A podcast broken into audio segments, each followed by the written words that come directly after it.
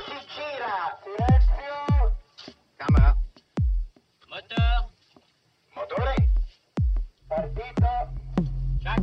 Odissea 14702 prima. Avanti. Azione. Les podcasts de la Cinémathèque.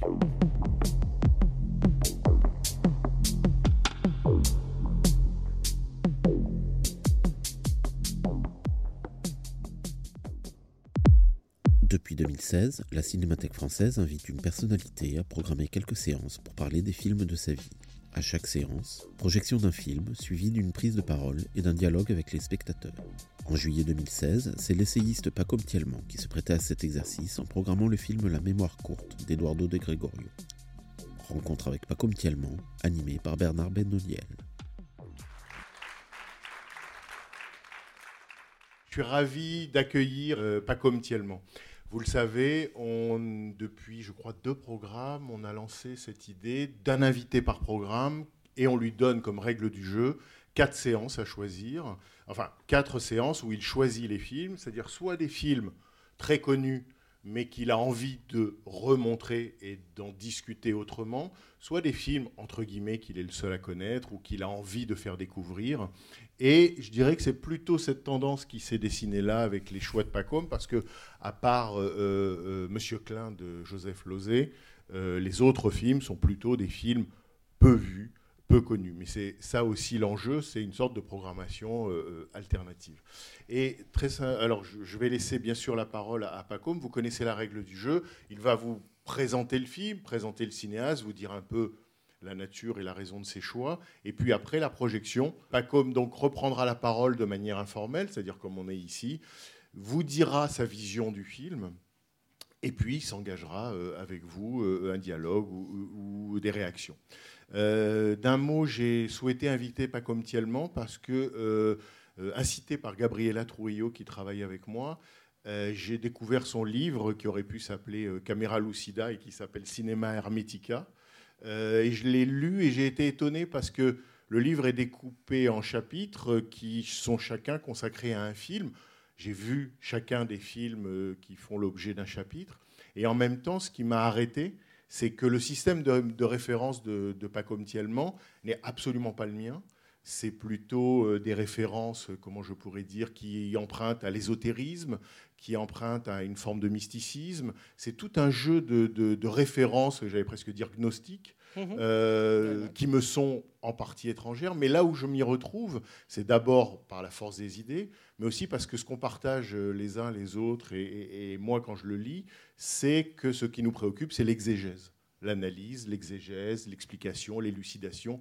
Quelles sont les forces matérielles et spirituelles qui contribuent à l'existence de ce qui nous rassemble, c'est-à-dire un film Comment ça existe et d'où, quelles sont les forces, en quelque sorte, qui traversent un film à sa manière, avec sa grille de lecture, il travaille cette question.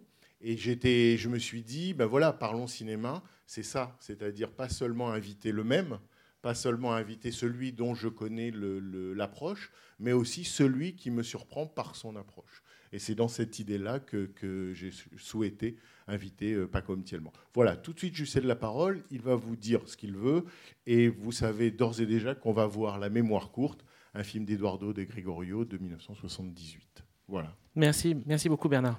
Euh, merci à vous d'être là pour voir la mémoire courte d'Eduardo Di Gregorio. Euh, je ne vais pas encore commencer à donner des hypothèses sur le film. Par contre, je vais vous dire deux, trois petits trucs par rapport au choix des films de cette euh, de, ce choix de séance, de ces quatre séances.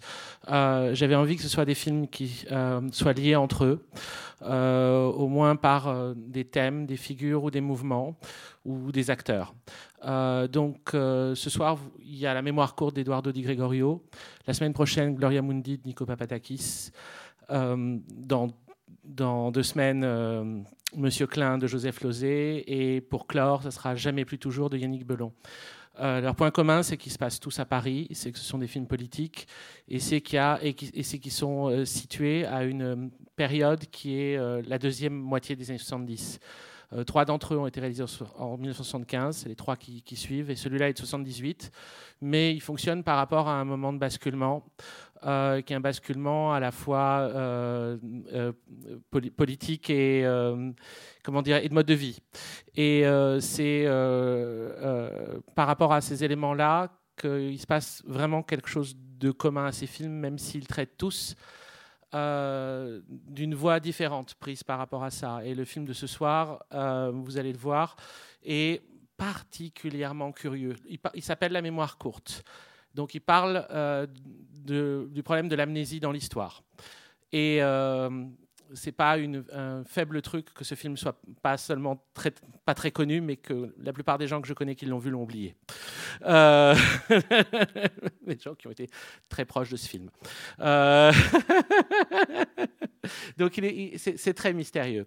Eduardo de Gregorio, euh, moi je connaissais le, euh, le nom de cet homme comme scénariste de Jacques Rivette. Il avait scénarisé quelques-uns des films de Rivette que je préfère, en particulier Céline et Julie vont en bateau. Il a scénarisé Duel, Norrois et Merry-Go-Round.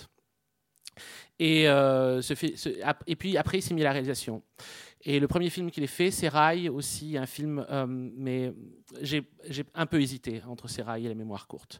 Mais il rentrait moins dans le, reste de jeux thématiques et le, petit jeu de loi que forment les autres films.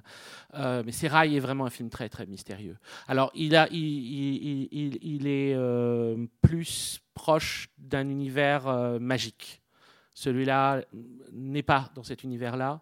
Maintenant, il y a euh, euh, suffisamment de choses euh, très curieuses qui se passent dans ce film pour que les, on va dire les, attendus du réalisme ne soient pas absolument ne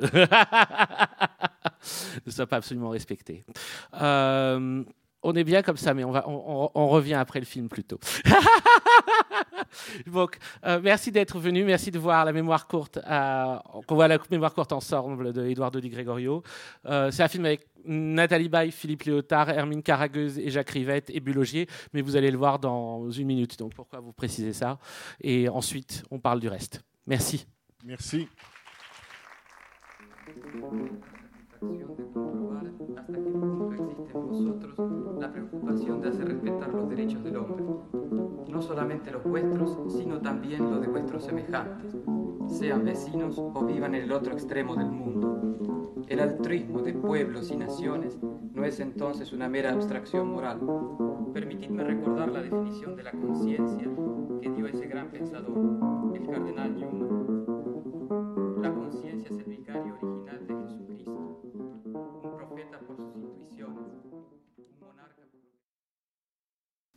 Ok. Euh,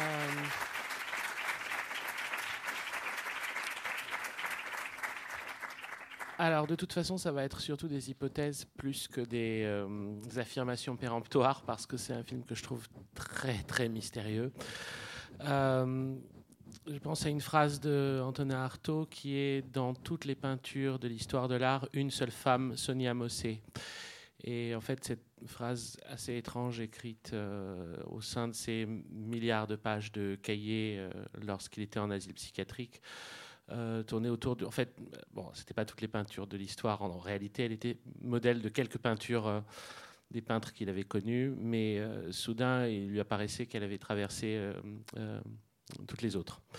Et ce type de manière de regarder à travers l'histoire et de revoir toujours le même visage. Alors, c'est ce qui fait euh, que ce film est si étrange au début, euh, de voir euh, de- de- derrière, toutes les derrière tous les personnages de cette affreuse histoire, toujours un même visage, celui de, de Léotard. Et moi, je peux juste commencer à émettre des suppositions. Je suppose que c'est parce qu'on, à travers lui, en fait, on, on- le voit, on voit le, regard du, personnage de Nathalie Baye. Et donc, euh, elle, euh, à travers toutes les étapes qu'elle peut avoir ou les fragments qu'elle peut retrouver de ces morceaux-là, à chaque fois, une même figure, euh, une, même figure se reforme, qui est la figure du, du- du- jeune homme que joue Léotard et euh, qui euh, inaugure en fait un type de personnage qui curieusement euh, va apparaître surtout dans la seconde partie du cinéma de Rivette que, à défaut d'autres termes, j'appellerais l'homme fatal.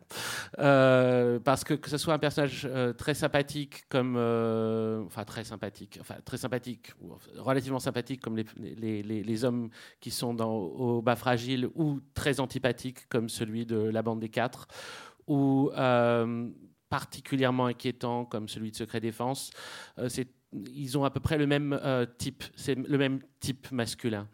Et euh, c'est les types qui c'est types qui rappellent pas, grosso modo. c'est les types qui posent des lapins, qui et qui restent toujours très très ambigus sur la motivation.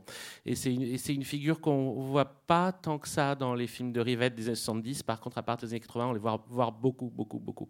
Et d'ailleurs, c'est étrange à quel point ce film, je connais pas euh, d'autres exemples hein, de films où Rivette est joué aussi longtemps. Euh, il fait des très courtes apparitions dans des films, mais alors un, un rôle tenu comme ça, si quelqu'un a un exemple de film où ça m'intéresse, euh, où Rivette dure plus longtemps, mais euh, du coup, on a, euh, c'est comme si... Ju- Juste précise oui. que donc c'est Rivette ah oui, dans le fait film. Marcel Jocourt. C'est Marcel, hein, Marcel Jocourt. Donc l'écrivain au début, que vous voyez. Sa femme Irène est jouée par Hermine Caragueuse. Qu'on a toute la première demi-heure, euh, toutes ces scènes étranges où d'ailleurs il a un, des faux airs d'Antonin Artaud euh, très très souvent. Euh, et, puis le même coiffeur.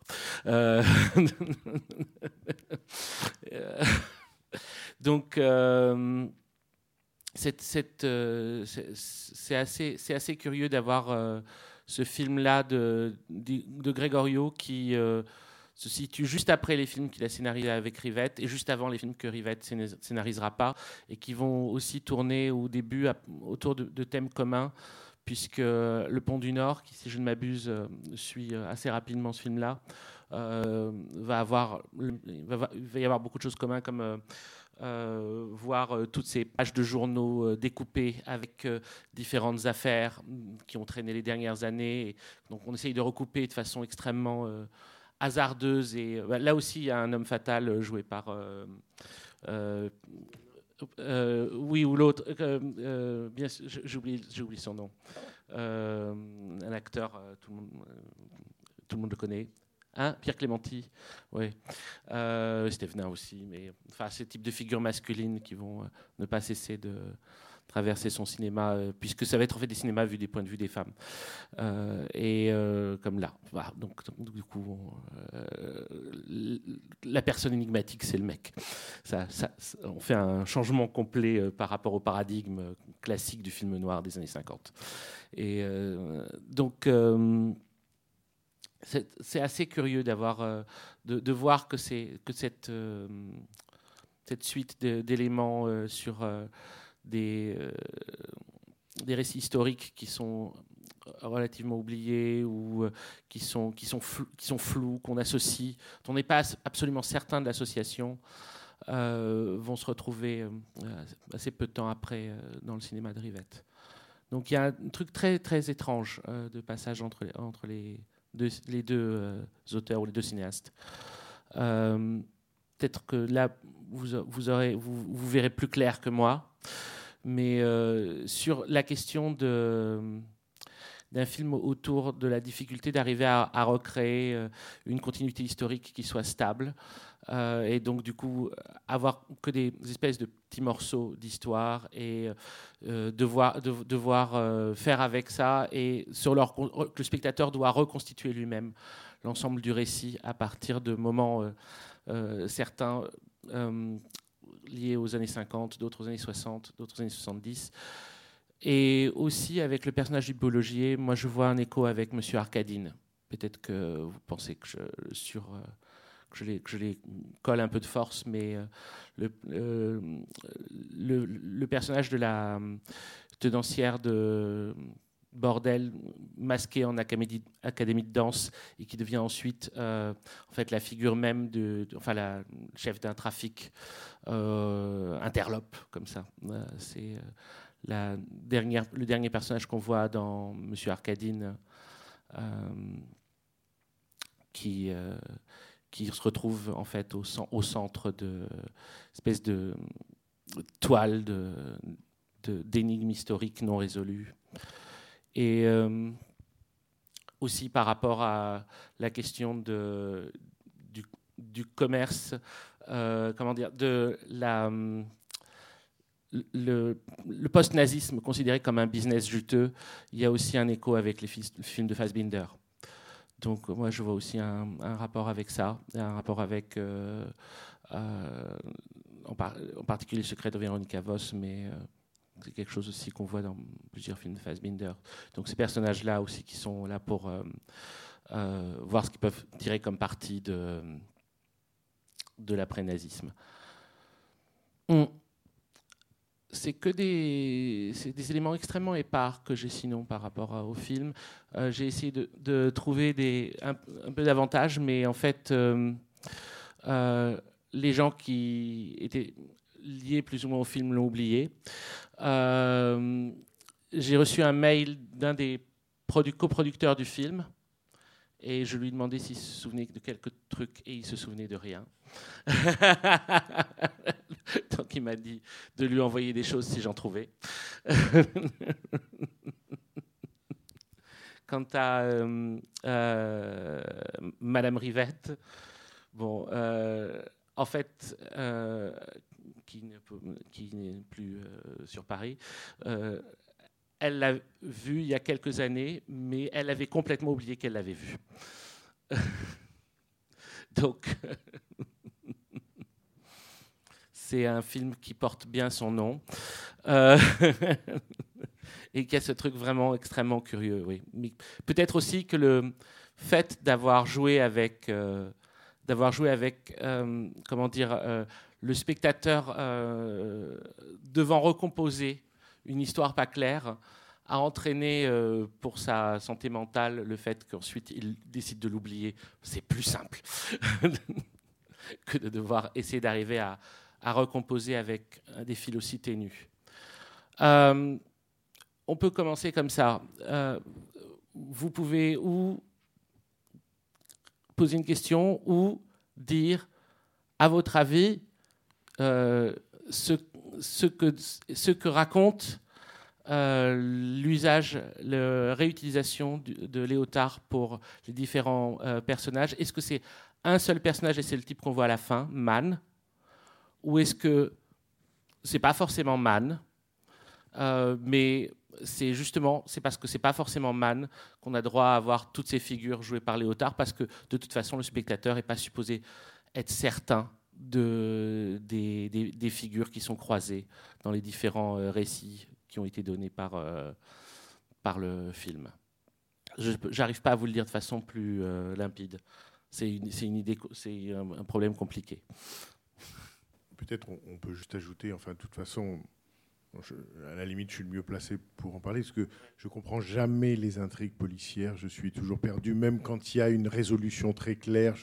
Demande toujours confirmation de, de ce que je n'ai pas compris. Donc ce film est Donc- rassurant pour toi. Ah bah, D'une certaine manière, je suis en terrain habituel, c'est-à-dire que je ne comprends pas plus. euh, je ne comprends pas plus là que d'ordinaire. D'accord. Mais euh, ce, qui est, ce qui est, alors peut-être que c'est aussi une dimension, peut-être qu'on pourrait considérer comme théorique du film, mais sans doute aussi beaucoup de l'étrangeté vient, ou en tout cas de ce qui aurait à comprendre, viendrait de, de ce qui circule souterrainement comme signes qui ne sont jamais énoncés ou élucidés, c'est-à-dire à la fois la bourse, qui est un lieu de transaction, Mm. d'échange, de, de, mais aussi un, un endroit incompréhensible pour le profane, Mm. c'est-à-dire un endroit où euh, celui qui n'est pas un initié euh, ne sait pas ce qui s'y joue littéralement. Et puis bien sûr, ça commence à, à, euh, dans un lieu de, de, de- comment on dit, Traduction. de traduction, où, où déjà on sent qu'elle peine elle-même à, à- à- à- à transcrire, enfin, tour de Babel, labyrinthe, signes qui s'échangent Mhm. à la bourse sans qu'ils soient... Voilà, et sans doute quelque chose du, du, du sens du film est introuvable, puisque c'est comme si on avait en reflet un monde qui est, euh, je ne sais pas comment on pourrait le décrire, crypté, euh, euh, inexplicable, euh, sauf pour les initiés, quoi, sauf pour les, pour les personnages qui eux-mêmes détiennent euh, des bouts de vérité sans qu'ils nous les décrivent de manière qu'on puisse, nous, euh, se les approprier. Hmm. Très intéressant. C'est très intéressant. C'est un truc très bizarre aussi que dans un film qui traite d'autant de sujets politiques, le nom de Borges soit cité dès le début, qui est probablement un des auteurs les plus volontairement euh, apolitiques euh, euh, qui soit. Et donc l'association soudain d'un film sur des, questions, politiques liées à l'Amérique du Sud et du nom de Borges, c'est déjà paradoxal pour dire le moins. Et euh, ça, fait, euh, le fait tout de suite circuler dans une zone qui est une zone qui est plus celle de votre euh, euh, film politique des années 70. Euh, même si on retrouve euh, plus dans ce film-là, je trouve que dans beaucoup de films français politiques, une touche un peu Sidney Pollack. Et presque aussi en anticipation, parce que le début de ce film, c'est le début aussi de l'interprète de Sidney Pollack, qui va être dans euh, 20, 20 ou 25 ans plus tard, avec euh, justement ces, trucs de traduction euh, e- extrêmement euh, fa- fatigants. On a, on a l'impression que 20 personnes parlent à la fois. Et, euh, et où les personnages euh, sortent avec une espèce de grande migraine.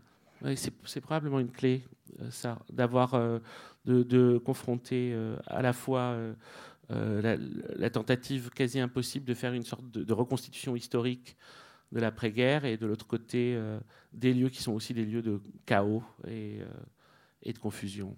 Non, bah, juste, l'idée c'est de lancer des, pistes, parce que c'est un film très mystérieux avec beaucoup de choses avec pas mal de, choses qui ont l'air un peu opaques euh, comme ça.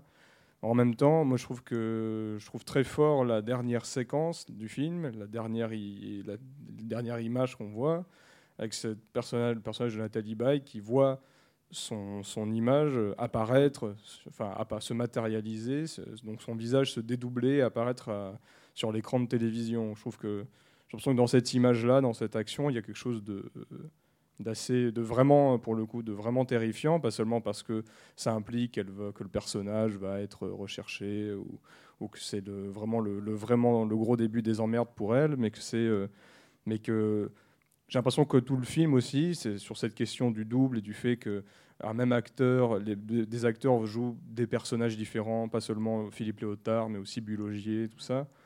Il y a cette. euh, j'ai l'impression que le film travaille beaucoup la notion de, double identité, mais pas seulement sur ces personnages qui, jouent euh, plusieurs euh, personnages différents, mais sur la, la vie. euh, la, vie- la vie publique, la vie dans la société de, de, chacun. Et avec le personnage de Nathalie Baye, quand on la voit au début du film, il y a cette, courte scène d'échange qu'elle a avec. qui peut, a, qui a l'air assez banale avec cette femme qui travaille au même endroit qu'elle et qui lui dit. Qui lui, fait à moitié qui lui fait très gentiment des reproches sur vous mais vous avez rien fait pendant six mois pour trouver du, travail et puis elle dit euh, bah non je devais rester disponible et tout ça moi, j'ai l'impression que le personnage de Nathalie, et puis euh, toute la scène aussi où elle est en voiture avec Léotard et où elle lui dit, euh, mais euh, elle, elle l'engueule, elle lui dit, mais tu, je crois que tu me mens depuis le début, tu as forcément un personnage public avec un nom, tu n'es pas juste ça. Donc j'ai l'impression que, et que à la fin du film, le personnage de Nathalie Baye, euh, quand elle, euh, voilà, il y, a son double qui apparaît devant elle, le double qu'elle va devenir. Enfin, elle, va- devenir double. Elle, elle va pas juste être euh, le, personnage qu'elle a été, la personne qu'elle a été pendant tout le long du, film, et que on a l'impression, moi, c'est un peu confus que comment je formule les choses, mais j'ai l'impression que le film aussi raconte cette idée que c'est pas possible dans la société, euh, enfin dans la société française post euh, Seconde Guerre mondiale et avec toutes les intrigues euh, très enfin très assez horribles en sous-main qu'il y a eu et qui sont un peu racontées, dévoilées dans le scénario de ce film-là, que c'est pas possible d'être une seule personne et qu'il y a forcément, enfin, on, doit composer avec d'autres choses et on ne peut pas être un. On est forcément,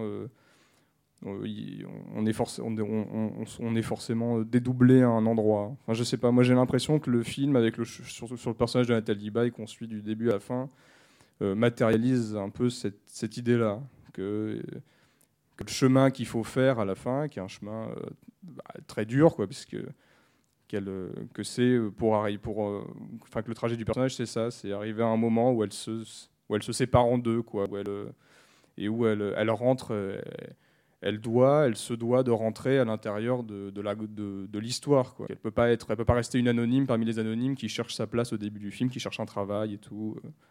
Voilà, moi j'ai l'impression que le film rac- peut raconter. euh, euh, ça, c'est-à-dire cette, euh, enfin, accé- enfin, le trajet d'un- citoyen lambda, d'une citoyenne lambda qui, euh, qui finit par, euh, si le film est politique, c'est ça qui finit par euh, prendre conscience que voilà qu'elle doit, qu'elle doit se mettre au travail, quoi.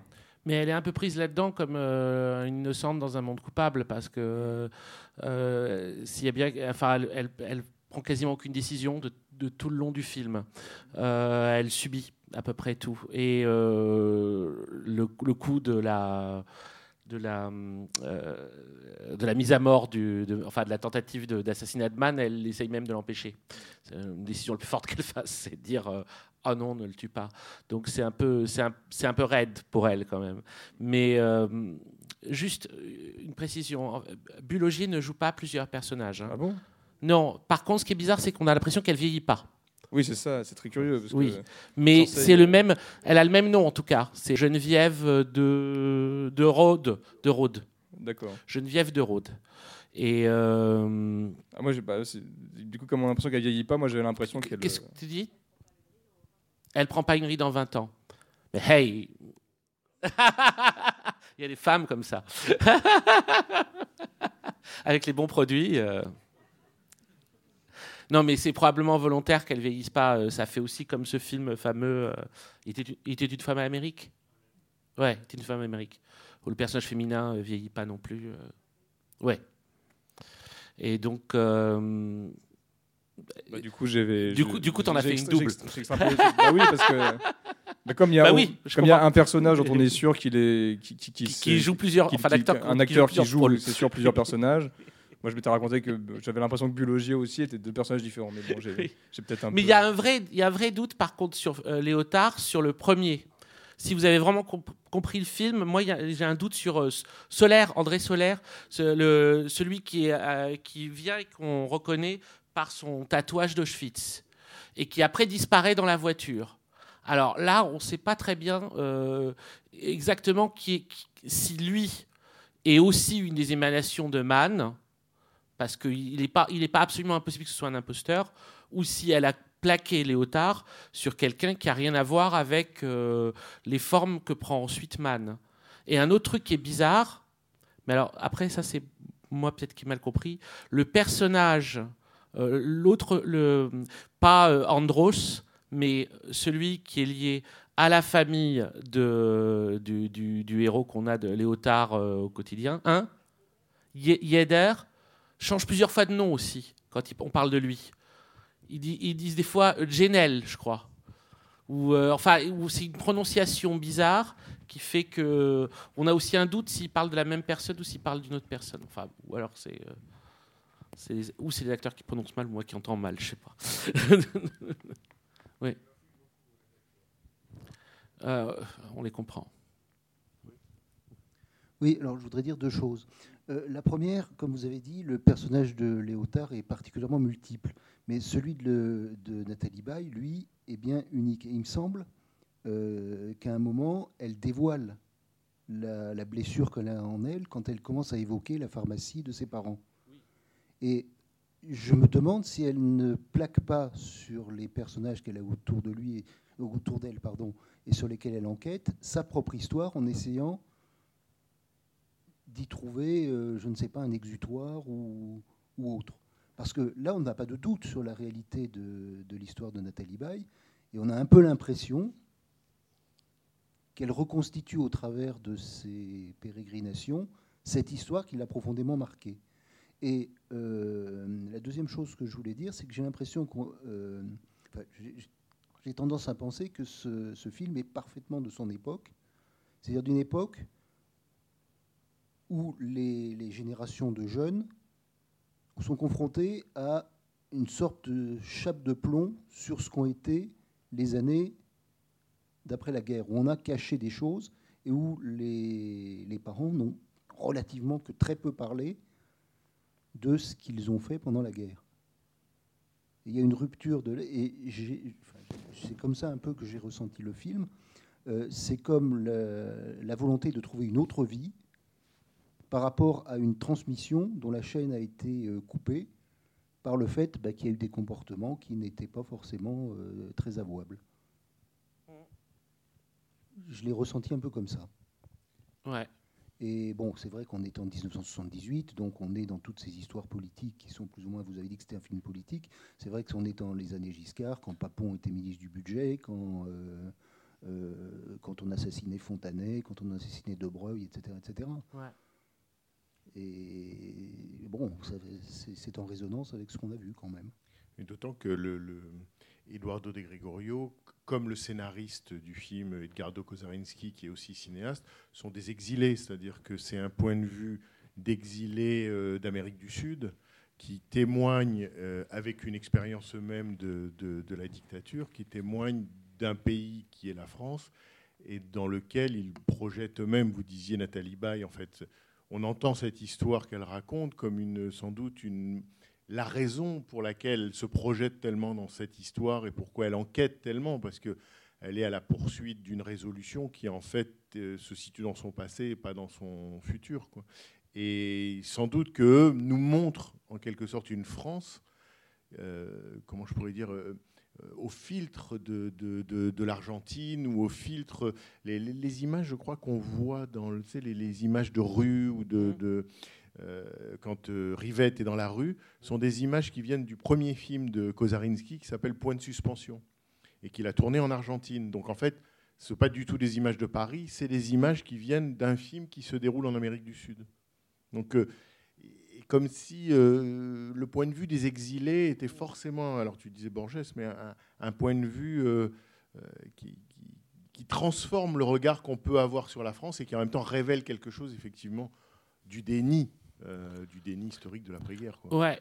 Et là, et d'ailleurs, euh, sur ce truc du déni français, il n'y a pas eu tant de films que ça a fait là-dessus. Ils ont souvent été faits par les étrangers.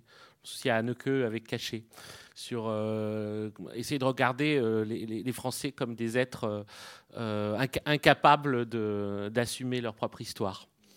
Ça, c'est vrai que c'est assez rare. Mm. Je, me- je me disais, quand tu m'as proposé la programmation des quatre Oui. films, que Monsieur Klein était Ouais. là aussi comme peut-être la, la- la- la version manifeste de quelque chose qu'on ressent ici de manière Ouais. latente. Quoi. Ouais. Ah Bah, pour moi, ils sont, ils sont, ils se répondent, ils, ils se font écho, euh, mais de façon assez étrange. Enfin, euh, il y a quelque chose qui, euh, qui, qui- passe à travers ces films. En général, enfin, moi, j'aime beaucoup les films faits euh, qui se passent à Paris, qui sont réalisés par des, par, par des exilés ou par des, des étrangers. C'est très, très intéressant. On peut après, on peut les associer après aux locataires, à- même, au, dernier tango. euh, dès qu'on voit des films, euh, dès qu'on voit des films sur Paris qui sont pas euh, filmés par directement par des Français, euh, le côté magie noire de Paris ressort tout de suite. Pour rejoindre tout ce qui a été dit là, euh, à propos de M. Klein en particulier, M. Klein, il, continue et il ne peut pas s'empêcher de continuer pour aller jusqu'au bout parce qu'il veut comprendre. Hein, à un moment, il peut s'arrêter. Mais il continue, il continue, il continue parce qu'il veut comprendre. Et ça le perd. Alors pour, pour euh, le film d'aujourd'hui, euh, pour rejoindre beaucoup de choses qui ont déjà été dites, euh, oui, c'est un film vu à, travers le- l'angle de- de- des exilés aussi.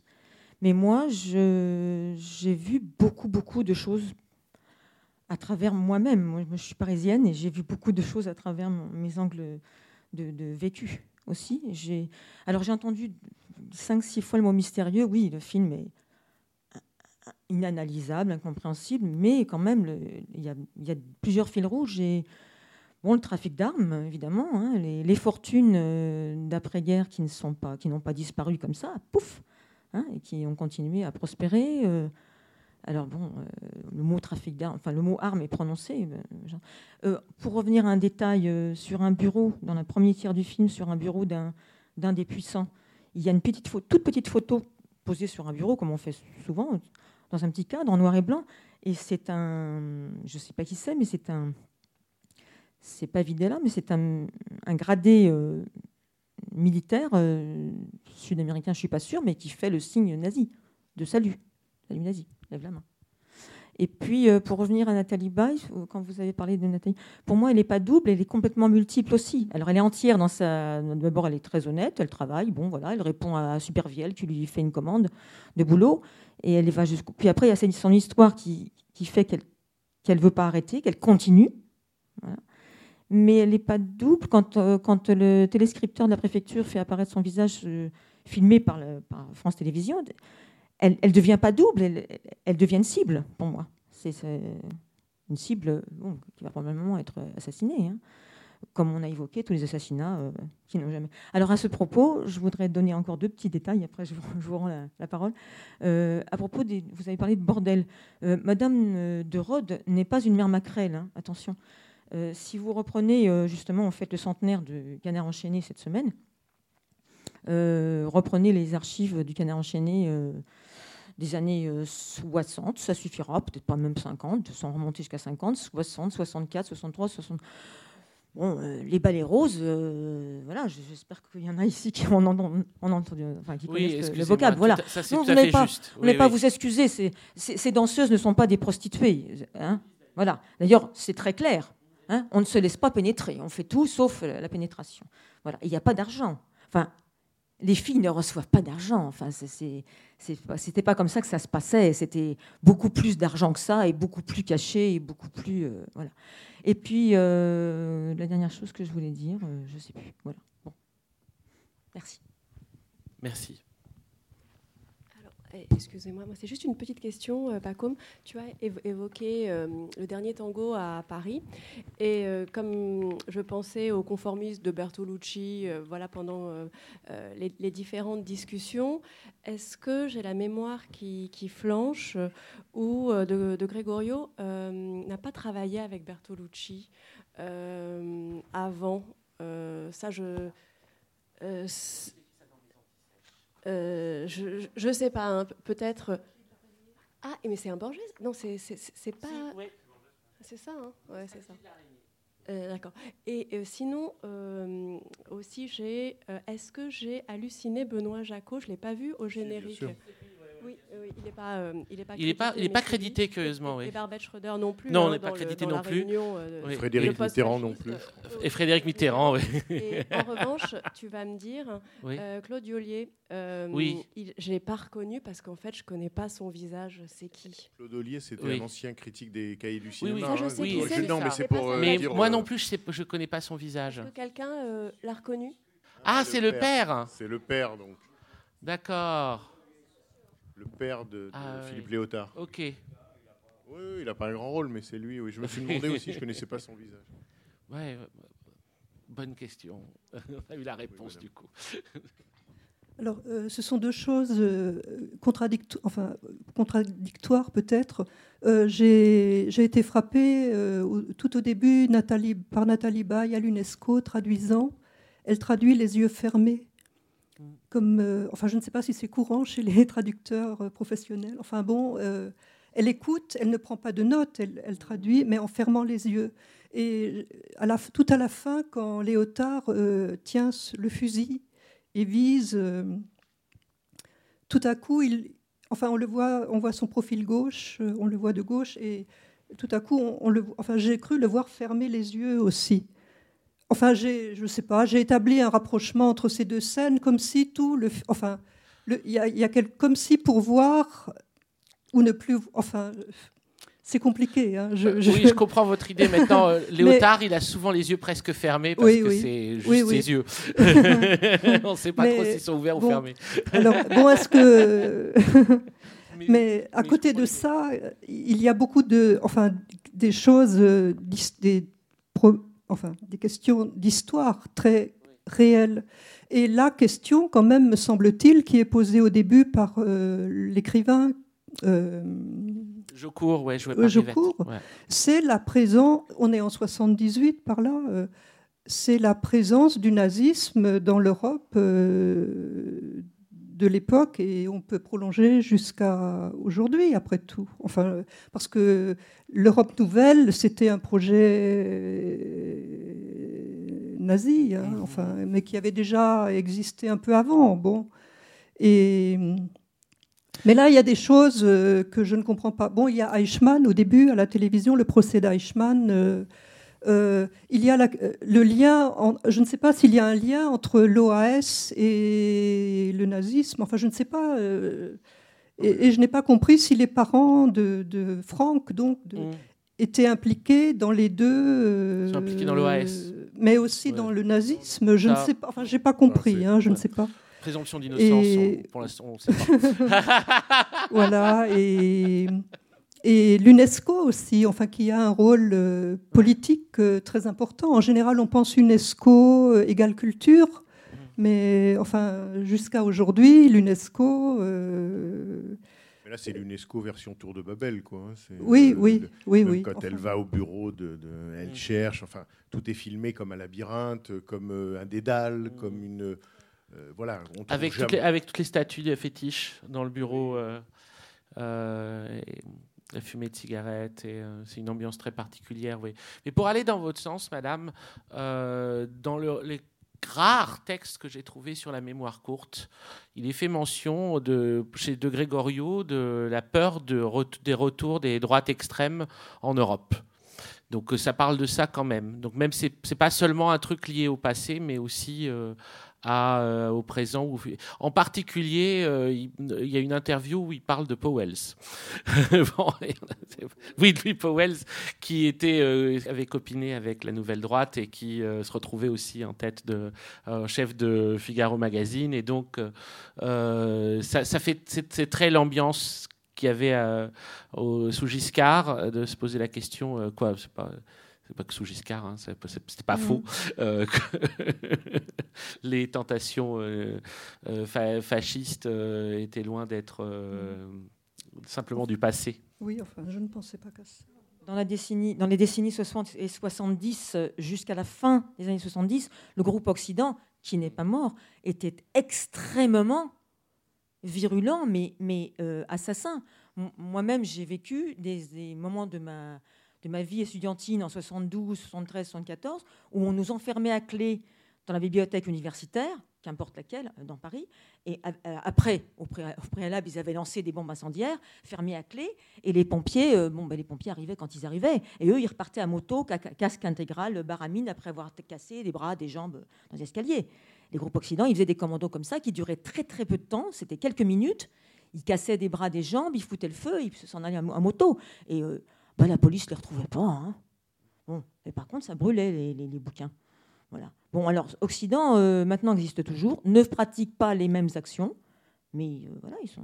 Occident, c'est bien là où il y avait euh, Devedjian et. euh, Alors, ça, alors, Sarko était un petit peu trop genou, mais Hortefeux en faisait partie. Devedjian, les noms ne vont pas me dire, mais voilà. Hortefeux était un membre, un motard, hein, on n'imagine pas maintenant, mais voilà. Il devait être très. juste, par rapport à- juste par rapport aux images de- du procès d'Eichmann à, à la télévision, il y a aussi euh, euh, le film esquisse quelque chose de la, euh, je sais pas comment dire, enfin du régime de, de- de circulation des images, Mm. y compris des images du mal, parce Mm. qu'à un moment, donc, euh, je crois qu'elle est chez elle, Nathalie Baye. Elle regarde la télévision ou elle la regarde pas, passe une pub pour une valise euh, Samsonite, je me souviens de ça quand on était enfant. Et puis en fait, vient s'intercaler. On comprend que ça n'est pas diffusé par la télévision, mais elle, elle projette euh, à la place une image du procès, du procès Eichmann. Donc euh, là aussi, il y a quelque chose dans le film sur euh, la circulation du mal, enfin la circulation souveraine Elles du sont mal. très bizarres ces images télé parce que à un moment, elle est, av- elle- la télé est allumée et on voit juste un homme qui danse avec une poupée, une sorte de, de poupée ou de, de mannequin pendant un temps assez long. Ça semble bizarre pour une dramatique télévisuelle. Et il y a une main qui, il y a une main qui semble fondre, euh, qui, se- qui semble près du feu et fondre. Et, euh, et c'est la main tatouée. Et, après, en fait, il y a cette image-là, et elle se transforme en pub parce qu'après, on voit une femme qui met un petit pansement et qui fait toc comme ça. Donc, euh, c'est des, des, des à la fois des- elles sont à la fois images mentales et, euh, fausse télévision. C'est très très curieux, ouais, très curieux. Manière, prépare euh, l'avènement de la dernière image. quoi. Ouais. Le fait qu'en fait, euh, Nathalie Baye projette aussi ou fabrique euh, elle-même ou, ou que les images mentales se retrouvent dans le, dans le poste de télévision. Ah, alors toi, tu vois la dernière image comme peut-être un fantasme de Nathalie Baye. Non, je je- peut-être pas jusque-là, mais en Ouais. tout cas quelque chose de...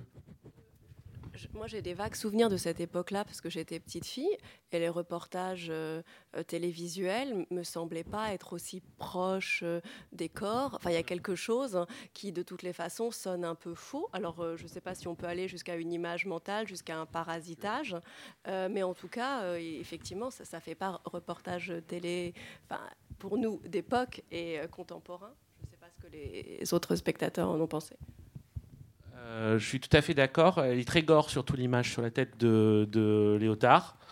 Et euh, on retrouve d'ailleurs euh, un, phénomène, comparable. ah, pardon. Il y a aussi quelque chose comme un hiatus en fait temporel, c'est-à-dire que l'image s'arrête euh, puisqu'on a le contre-champ de Nathalie Baye et quand on revient sur le poste télévision, en fait, on, est au même moment. Donc il y a une sorte de gel euh, temporel qui, rend encore plus euh, bon, ben, crédible voilà, le, caractère un peu invraisemblable ou réel ou fantasmatique du reportage télé. Non, mais j'allais dans ce sens, oui, il y a ce truc-là, et euh, c'est quelque chose qu'on. Bon, ça, c'est une connexion euh, très récente, mais euh, il y a une scène euh, comparable pour ceux qui ont vu la série Lost au début de la. quatrième saison, quand on voit les, les corps, les cadavres du pilote de l'avion euh, sous la mer. En fait, on voit un espèce de reportage télé, ça dure très très longtemps. Et là, il y a un espèce de moment où euh, c'est dans la scène avec Franck Lapidus. C'est un espèce de, truc un peu, un peu similaire à ça. C'est qu'on a l'impression d'un coup que la, télévision en fait euh, a, quitté son son rythme, a quitté son rythme propre et s'est mis à épouser le rythme de, des gens qui sont dans la pièce.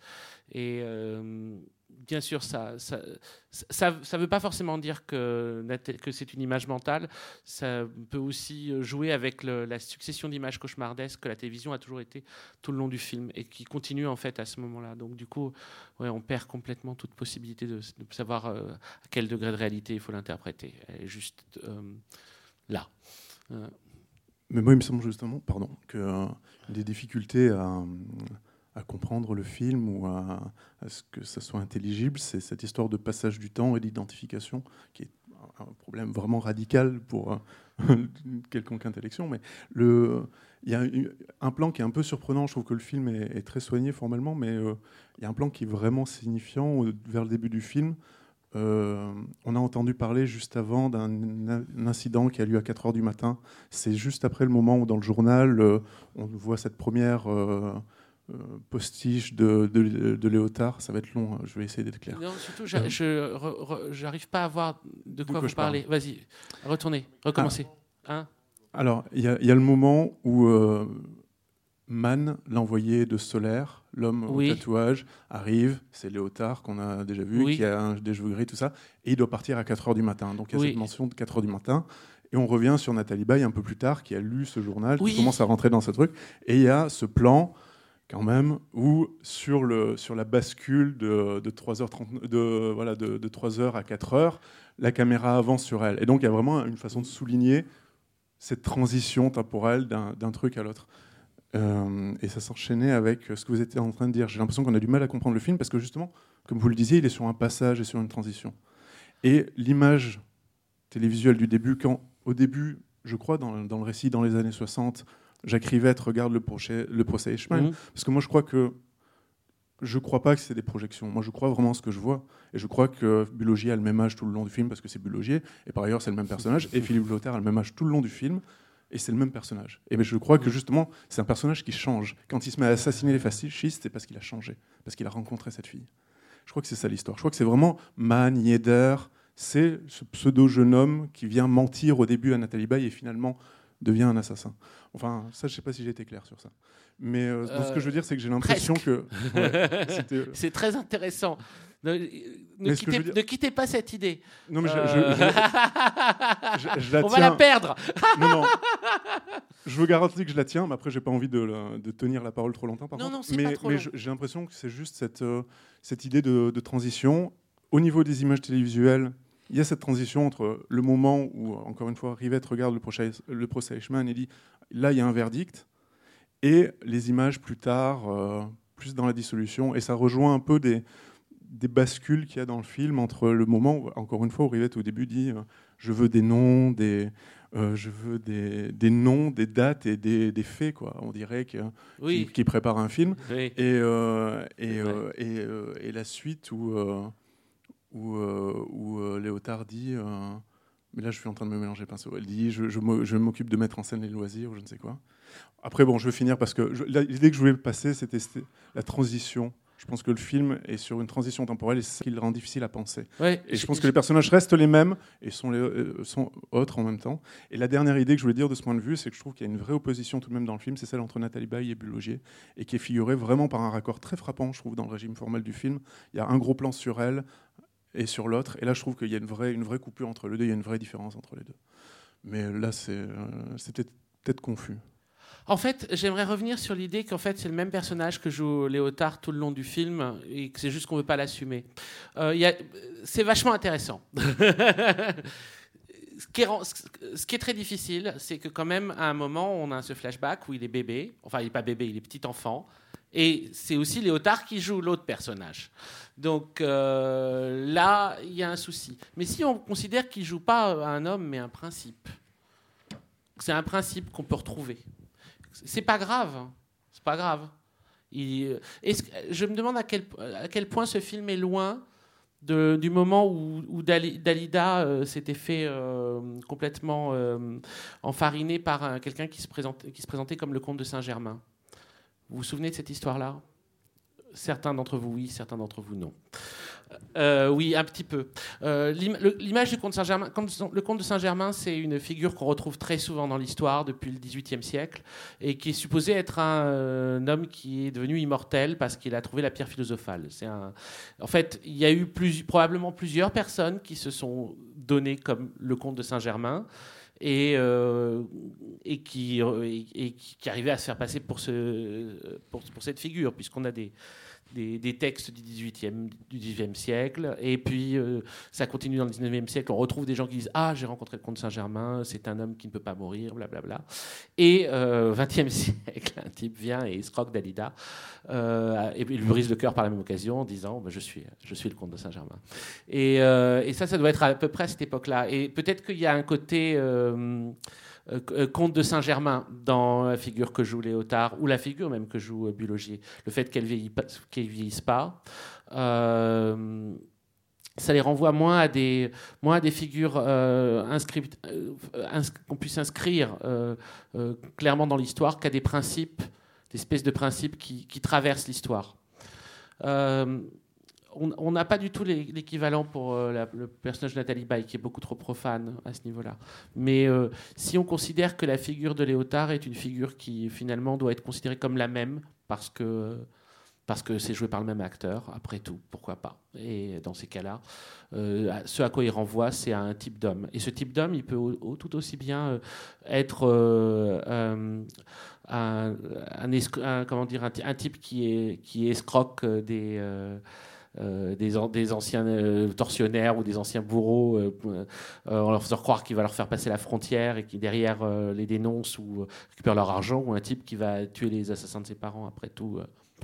Le, personnage qui joue, encore une fois, dans le temps, dans le temps, comment, quel est le terme, temps, actuel du film. Enfin, son personnage de 78, euh, en dehors de cette petite fêlure qui est euh, ses parents et tout ça, et, pas quelqu'un de beaucoup plus fiable que l'autre. Euh, fondamentalement, il la laisse quand même juste euh, au, il- il- il- au milieu de. alors qu'elle est allée faire le sale boulot dans la, maison de campagne, ben, il se casse en voiture, peinardos, quoi. Peinard.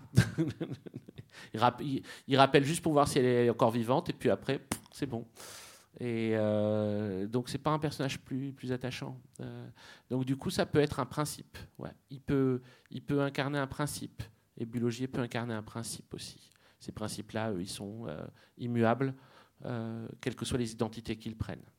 La dernière remarque que je voulais faire m'est revenue. Euh, ce film, pour moi, c'est aussi un film sur le climat de cette période de l'histoire, mais c'est pas pas limité. hein.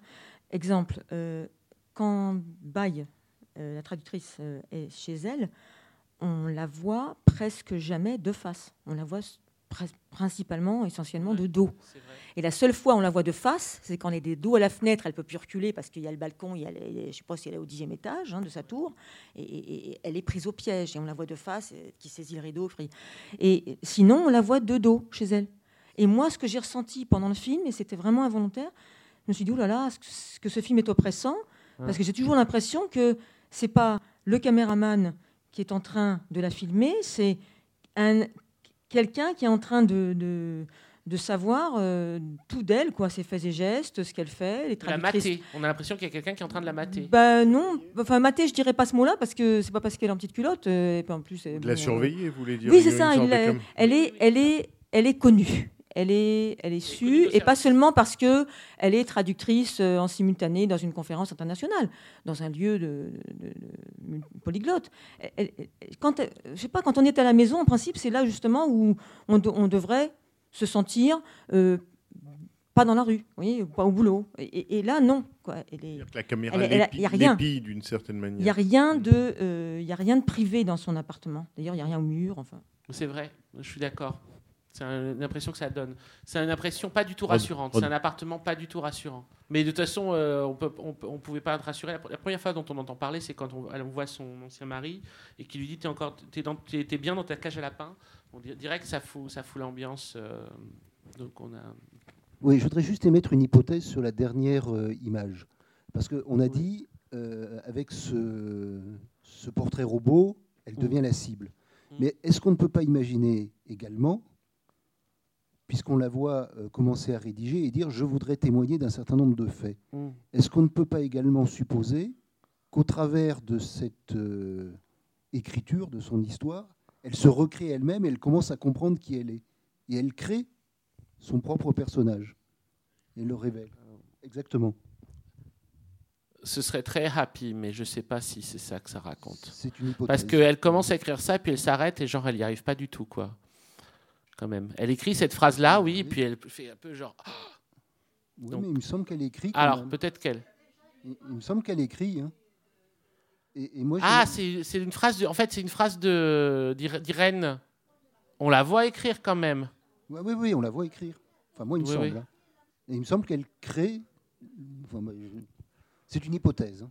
Ah Et- oui, et- qu'elle et écrit l'histoire qu'on vient de voir. L'histoire, et en même temps, elle, elle définit ce, à quoi, ce qu'elle recherche, en fait, à travers toutes ses pérégrinations et à partir tout- de toutes les inventions des, des personnages de, des Léotards, parce que moi, je pense qu'elle les, elle les fantasme un peu. Elle écrit sa propre histoire et elle en sort Ah. qui elle est.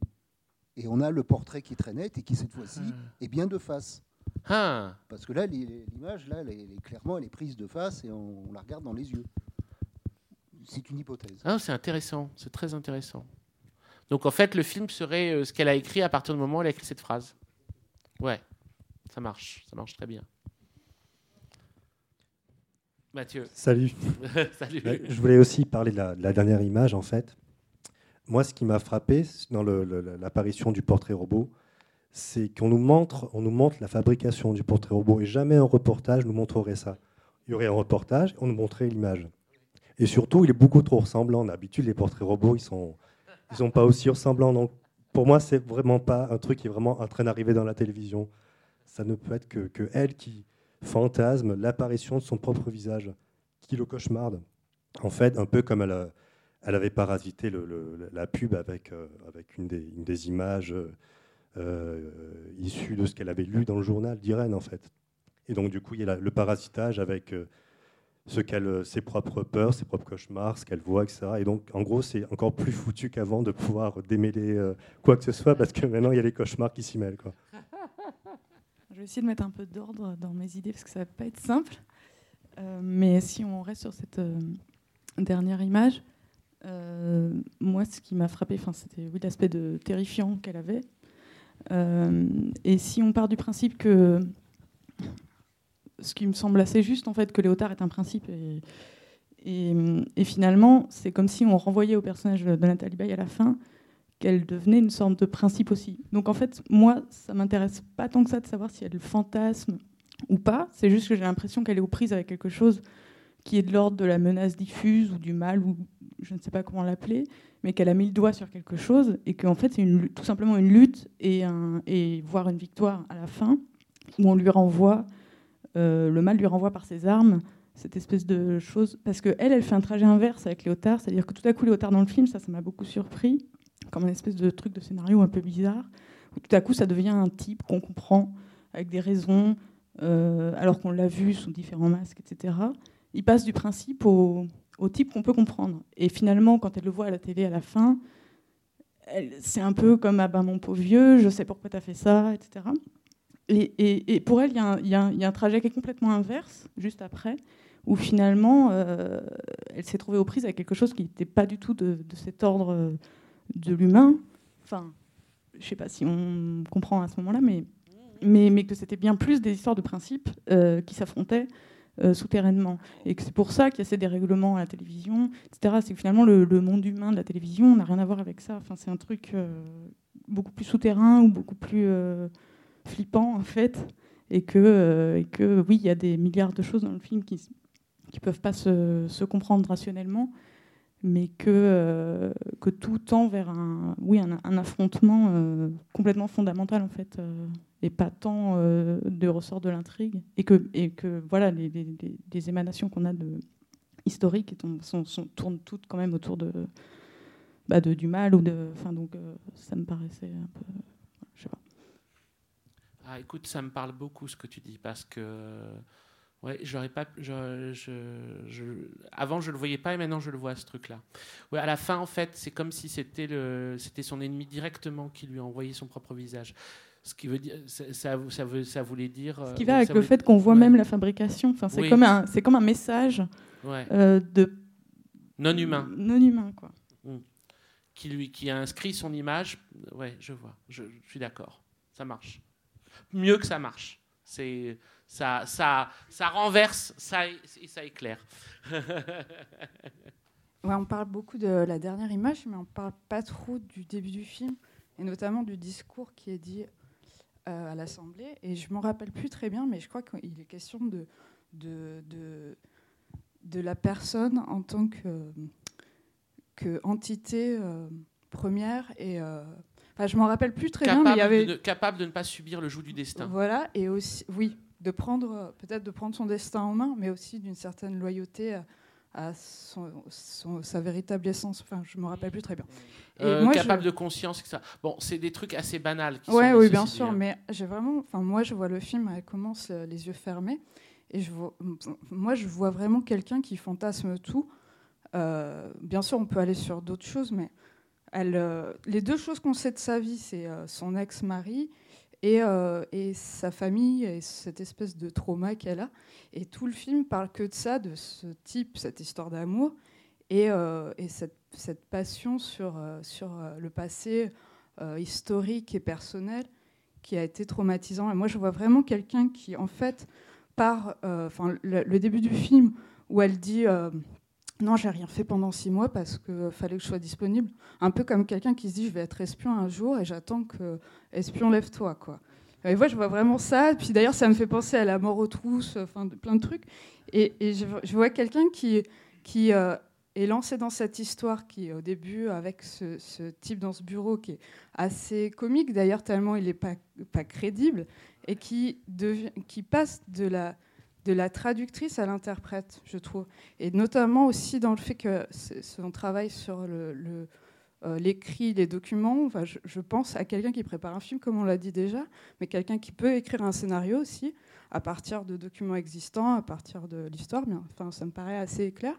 Et qu'au fur et à mesure, elle crée quelque chose, elle crée euh, tout, en fait, c'est que des projections. Elle, fait des repérages, elle va dans les lieux, elle rencontre des gens, elle fait tout le travail de préparation d'un film, et puis finalement, elle le fait. et- enfin, j'accélère un petit peu, mais l'image finale, c'est, elle se voit comme si elle avait, elle, devient l'actrice. Enfin, elle a tout mis en scène. Elle, le, euh, le moment où elle lui dit non, ne tire pas, c'est clair. Elle est derrière la vitre. Enfin, tout est.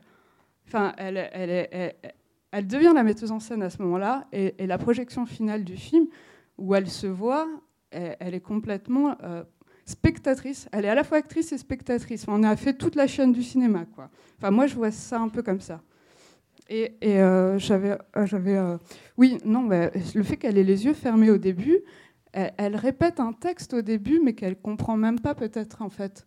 Comme un- et alors que là, sa voix va, exister. C'est ça quand je dis qu'elle passe de traductrice à interprète, mais à plein de niveaux en fait. Enfin bon, j'arrête parce qu'il est un peu long. Non, non, non, non, c'est vachement bien. C'est vachement bien.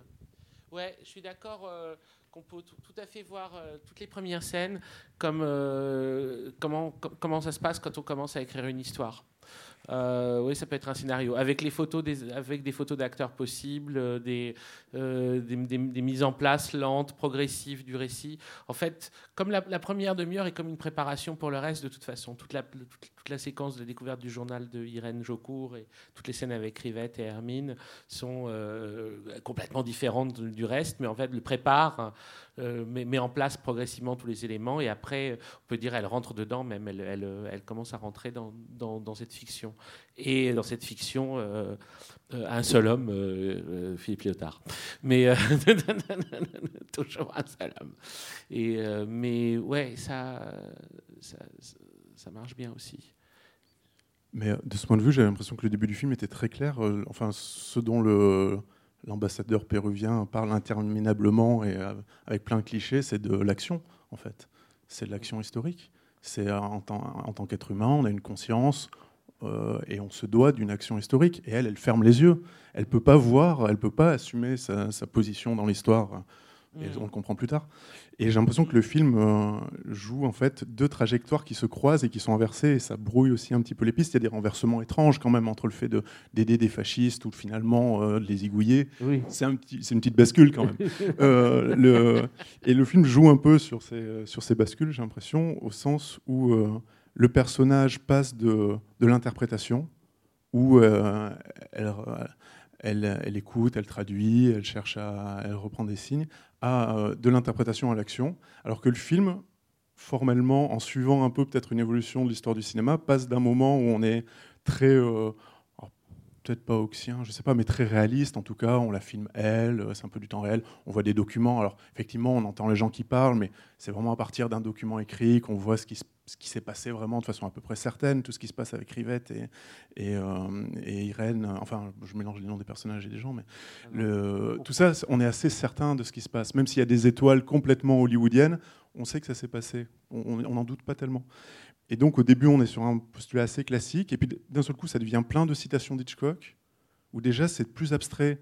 hein, les gens qui sont de dos avec des foulards dans des aéroports, les serviteurs vraiment torves, tous ces trucs, ça devient un peu abstrait quand même. Et après, c'est de plus en plus Antonioni. Euh, on a la bourse, on a le tennis, et là, on sait plus ce qu'on a, on sait plus, on sait plus ce qui se passe. On est vraiment dans l'interprétation. En tant que spectateur, on passe vraiment d'une certitude à on ne sait plus rien. Et euh, le personnage principal fait le trajet inverse. Elle devient tellement certaine qu'elle est identifiée par la police, noir sur blanc, une imprimante imprime son visage. Elle est complice d'un terroriste. Super. On est tous plus fous les uns que les autres. C'est formidable. La seule chose qu'on puisse ajouter, c'est qu'effectivement, il y a eu des théories selon, laquelle, selon lesquelles Zabriskie Point serait un remake secret de La mort aux trousses. Donc finalement, on peut, on peut arriver dans un même film à passer de d'Hitchcock à Antonioni. Mais en tout cas, ce que, ce que et peut-être, enfin, je sais pas, euh, soit si tu veux terminer ou ajouter quelque chose. En tout cas, ce que euh, je trouve l'échange révèle, c'est à quel point euh, un film a toujours à gagner à en dire le moins possible. Pour nous laisser nous parler. Pour surtout laisser parler l'imaginaire du spectateur, évidemment, parce qu'il il y trouve sa place, quoi. Il y trouve sa place. Le film l'attend, on l'accueille. Est-ce que euh, ah ouais, j'avais une question à vous poser parce que j'ai quand même vu ce film plusieurs fois et, euh, et, euh, à chaque fois sur le moment je me dis faut que je vérifie et après je vérifie pas. Et là encore j'ai pas vérifié. Est-ce qu'on a la jonction qui nous permet parce que j'ai l'impression qu'il y a une saute quand même dans le récit. Il nous manque un élément vers le tout début, la jonction qui fait qu'on comprend ce que fout Nathalie Baye chez euh, Geneviève de, de Rhodes. Euh, c'est un peu, c'est un peu accéléré, non? Vous êtes d'accord? Enfin, c'est un peu cavalier. C'est-à-dire qu'on n'a pas une scène où on dit, je vais aller voir euh, ce qu'elle fout. Elle est au téléphone pour essayer de trouver euh, la, la Strasbourgeoise, donc qui est supposée être la société de Man. Si je dis- C'est bien ça, hein? Voilà, Oui, oui. Et puis la scène suivante, on la voit rentrer dans cette scène que tu as repérée comme déjà remplie de citations. Tu avais dit des citations? Hitchcockiennes. Euh, les serviteurs torves et tout ça. Elle prend l'annuaire? Ah Bon, bah voilà, c'est le truc que à chaque fois je, je zappe. Spectateur détective. Merci. Oui. Si vous voulez, s'il y a quelqu'un d'autre qui veut parler, qu'il parle maintenant ou se taise à tout jamais. Voilà. Merci beaucoup. Bravo à vous. Bravo à- à- C'était les podcasts de la Cinémathèque française.